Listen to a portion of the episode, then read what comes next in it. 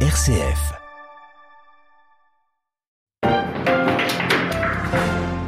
Bonjour et pardonnez-nous pour ce problème technique qui nous fait démarrer cette édition de 13 heures en retard. Tout de suite, nous allons à Kaboul. Kaboul, une nouvelle fois ensanglantée. Au moins 19 personnes, en majorité des femmes, ont été tuées ce matin dans un attentat suicide. Un kamikaze s'est fait exploser dans un centre de formation rempli d'étudiants venant passer un examen. Une fois de plus, Marine Oriot, c'est la communauté minoritaire Hazara qui est.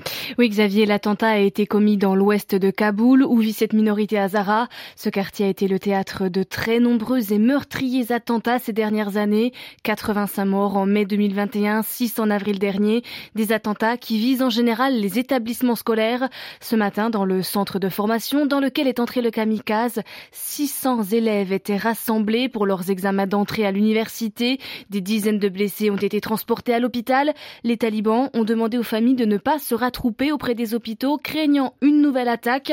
Alors pour l'instant, l'attentat n'a pas été revendiqué, mais les soupçons planent sur le IK, la branche de l'organisation et de l'État islamique dans la région.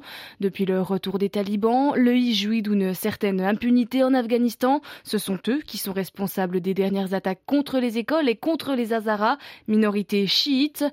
EI et talibans sont pourtant ennemis, mais comme les talibans et les djihadistes de l'État islamique se veulent sunnites, les deux groupes sont contre l'éducation des filles et des femmes et considèrent la minorité hazara comme hérétique. Marine Henriot. L'autre actualité principale dans le monde, c'est la guerre en Ukraine. Une frappe sur une colonne de voitures de civils qui se rendaient vers la zone russe a causé la mort de 23 personnes. Ça s'est passé ce matin dans le sud du pays, entre la zone donc ukrainienne et la zone occupée de la région de Zaporizhia. Kiev et Moscou se rejettent la faute, s'accusant mutuellement d'avoir bombardé ces civils. Et puis, dans l'est du pays, les autorités séparatistes reconnaissent que des troupes russes sont partiellement encerclées dans la ville de Liman, un important nœud ferroviaire. C'est dans une heure en principe que Vladimir Poutine va officialiser l'annexion des territoires séparatistes ukrainiens. Le Kremlin a tout de même reconnu qu'il devait encore clarifier les frontières des deux régions concernées, ce qui ne l'empêchera pas, en tout cas Vladimir Poutine, de prononcer un discours que son porte-parole a d'ores et déjà qualifié de volumineux. À Moscou, Jean-Didier Revoin.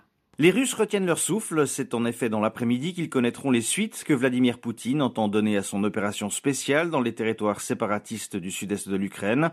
Le rattachement des régions de Donetsk, Lugansk, Kherson et Zaporizhia à la Fédération de Russie ne sera qu'une formalité, même si les pays qui reconnaîtront ce rattachement se compteront sur les doigts d'une seule main. L'important sera l'allocution que prononcera Vladimir Poutine, un discours déjà qualifié de volumineux qui devrait donner des indications sur la suite des opérations de l'armée russe. La mobilisation partielle annoncée la semaine dernière a connu de gros ratés, contraignant le président à démettre de ses fonctions le responsable de la logistique de l'armée. Beaucoup d'hommes en état de servir essayent toujours de quitter le pays. Certains citoyens, comme des étudiants ou des retraités, ont reçu des avis de mobilisation alors qu'ils n'auraient pas dû. Une situation de flottement qui suscite chez beaucoup de Russes de lourdes interrogations sur la façon dont sont menées les opérations. Ils redoutent surtout que Vladimir Poutine décrète une mobilisation générale, un moyen qui permettrait de défendre plus efficacement ces nouveaux territoires qui, devenus partie intégrante de la Russie, sont toujours sous le feu ukrainien. Jean-Didier Revoin, Moscou pour Radio Vatican. Les ministres européens de l'énergie se retrouvent aujourd'hui à Bruxelles pour adopter des mesures d'urgence pour enrayer la flambée des prix du gaz et de l'électricité. L'objectif est d'éviter une crise sociale et des faillites d'entreprises à l'approche de l'hiver. Autre motif d'inquiétude, les récentes fuites sur les gazoducs Nord Stream 1 et 2 en mer Baltique qui ont été dénoncées par l'Union européenne comme des actes de sabotage. En Inde, le gouvernement fondamentaliste hindou a décidé d'interdire une organisation islamiste, le Front populaire d'Inde. Une partie de l'opposition a dénoncé une mesure discriminatoire alors que le Front populaire parle, lui, d'une chasse aux sorcières. Les précisions d'Emmanuel Derville. Le Front populaire d'Inde a été fondé en 2006 en réaction à la montée en puissance des organisations extrémistes hindoues. Ces organisations sont au pouvoir depuis la victoire de leur branche politique, le BJP, aux législatives de 2014 et 2019. Le Front populaire d'Inde affirme déployer des actions caritatives pour la communauté musulmane. Il réclame notamment des emplois réservés dans la fonction publique. Mais ces dernières années, plusieurs de ses membres ont commis des crimes comme l'amputation d'un professeur d'université en 2010. Les agences de renseignement accusent le groupe de servir de terreau de recrutement pour Daesh ce terreau est d'autant plus fertile que les violences anti-musulmanes perpétrées par les extrémistes hindous avec la bénédiction de l'État se multiplient. L'interdiction du Front populaire ne devrait donc pas stopper l'aliénation d'une partie de cette minorité religieuse. Face à la montée du fondamentalisme hindou, certains pourraient être tentés de rejoindre des groupes djihadistes. New Delhi, Emmanuel Derville pour Radio Vatican. Au Brésil, on votera dimanche pour la présidentielle. Le président sortant Jair Bolsonaro affronte l'ancien chef de l'État Luis Ignacio Lula da Silva. Ce dernier largement favori dans les sondages, mais il n'est cependant pas assuré de l'emporter dès le premier tour. Le dernier débat télévisé entre les deux principaux candidats hier soir a tourné à la foire d'empoigne. Autre scrutin présidentiel, mais en février 2023 au Nigeria, la campagne est ouverte. Les quatre principaux candidats ont signé la première phase d'un accord de paix pour lutter contre les violences électorales. La seconde phase de cet accord est prévue pour janvier. À Abuja, Ishaka Degboye. La signature du pacte de paix entre les quatre principaux candidats du scrutin présidentiel du 25 février prochain initié par le Comité national de paix vise à lutter contre les violences en ce début de campagne présidentielle. En 2011, plus de 800 personnes avaient été tuées dans des violences post-électorales au Nigeria.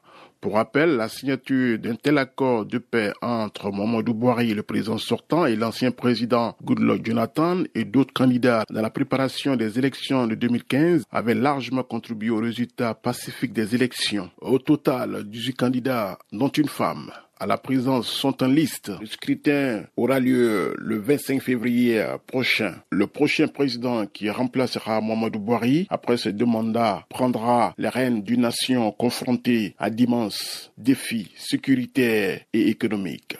Dibouya Abuja pour Radio Vatican.